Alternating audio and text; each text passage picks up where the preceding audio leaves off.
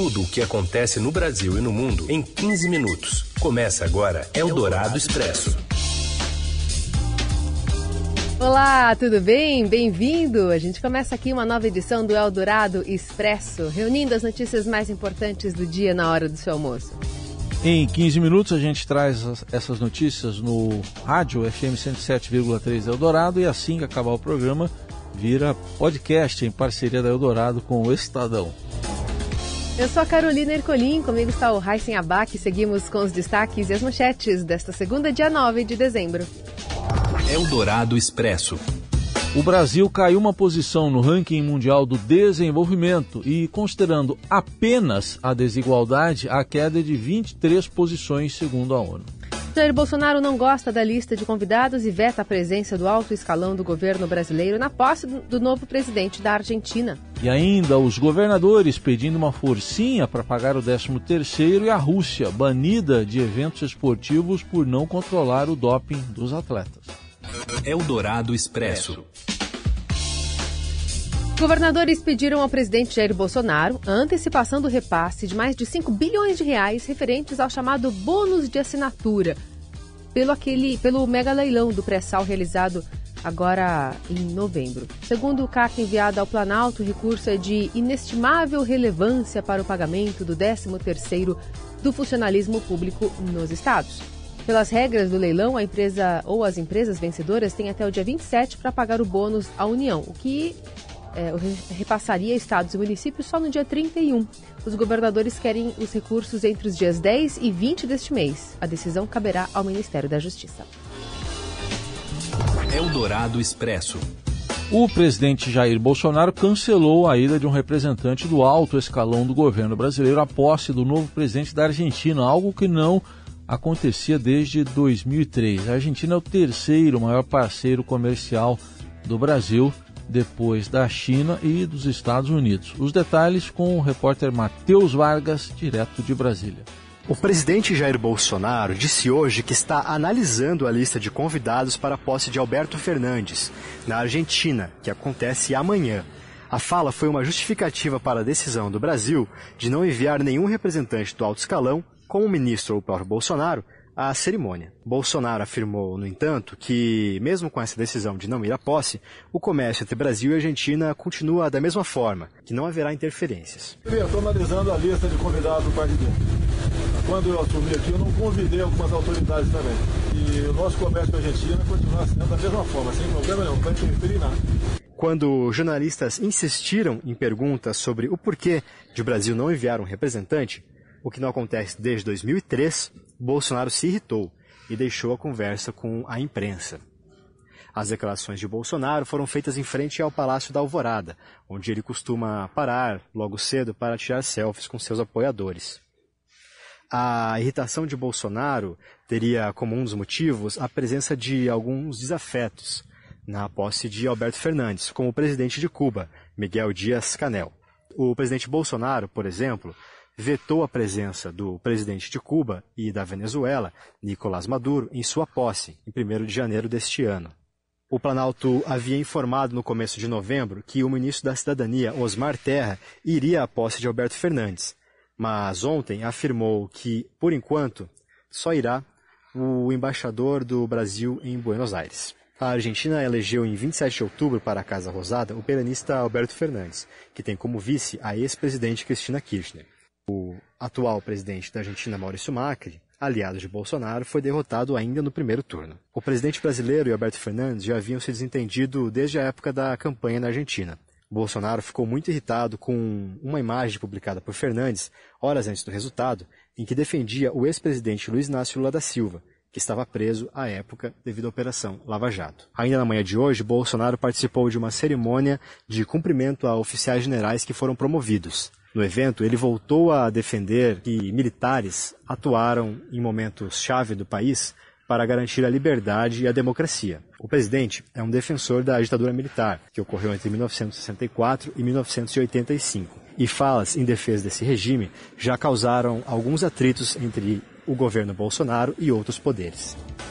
E para o colunista da Rádio Dourado, Alexandre Garcia, há um motivo principal para o presidente Bolsonaro boicotar a posse de Alberto Fernandes principalmente tem a ver com a visita de Alberto Fernandes a Lula na prisão em Curitiba. Né? Essa é a principal causa.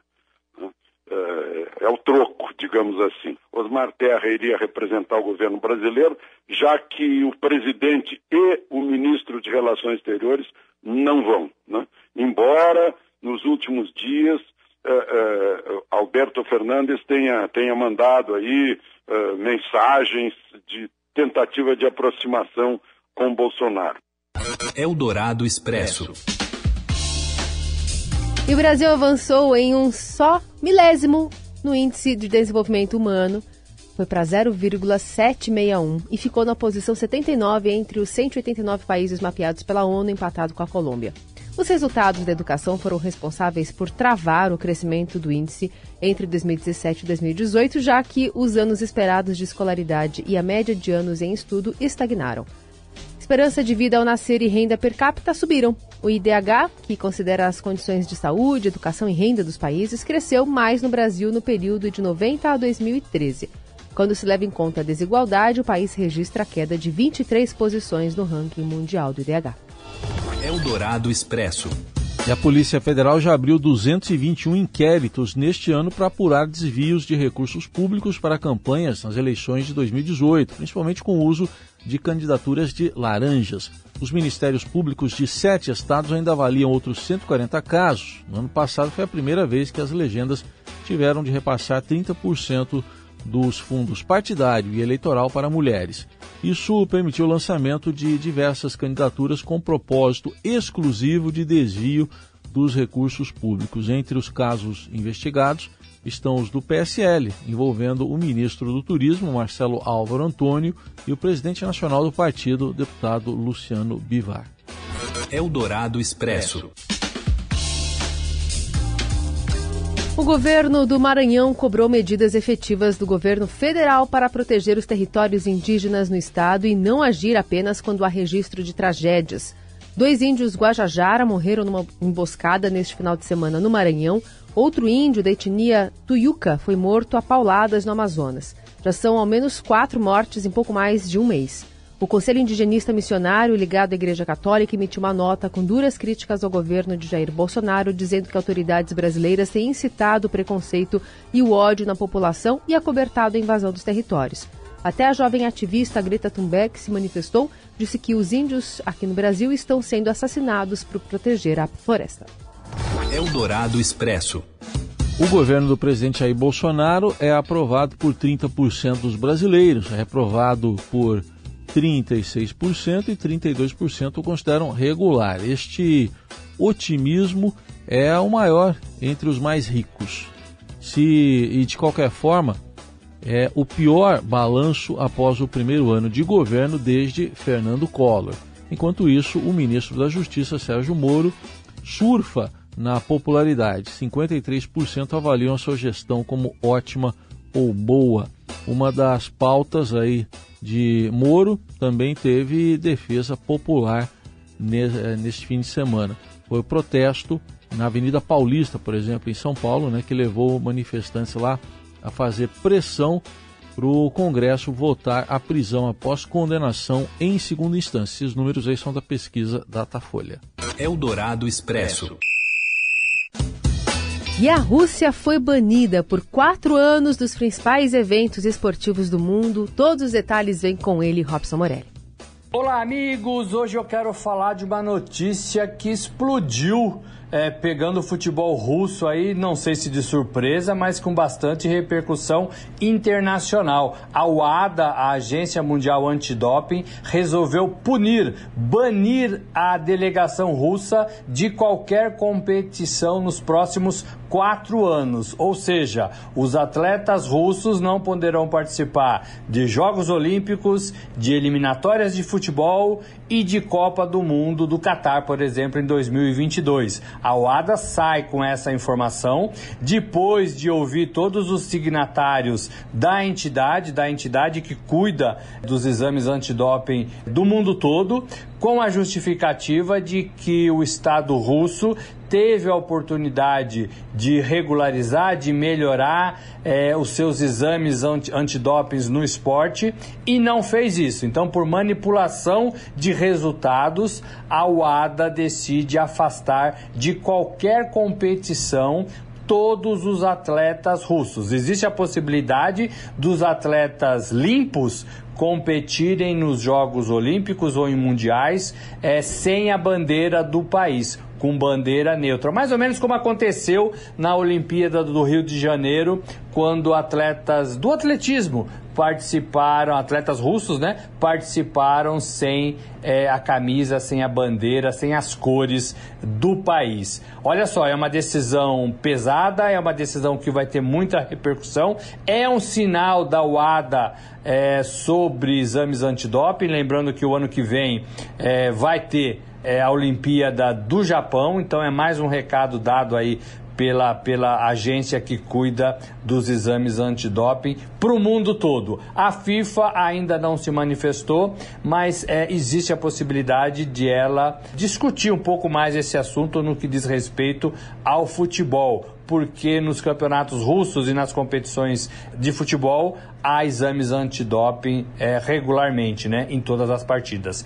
É isso, gente. Falei, um abraço a todos, valeu. Eldorado Expresso.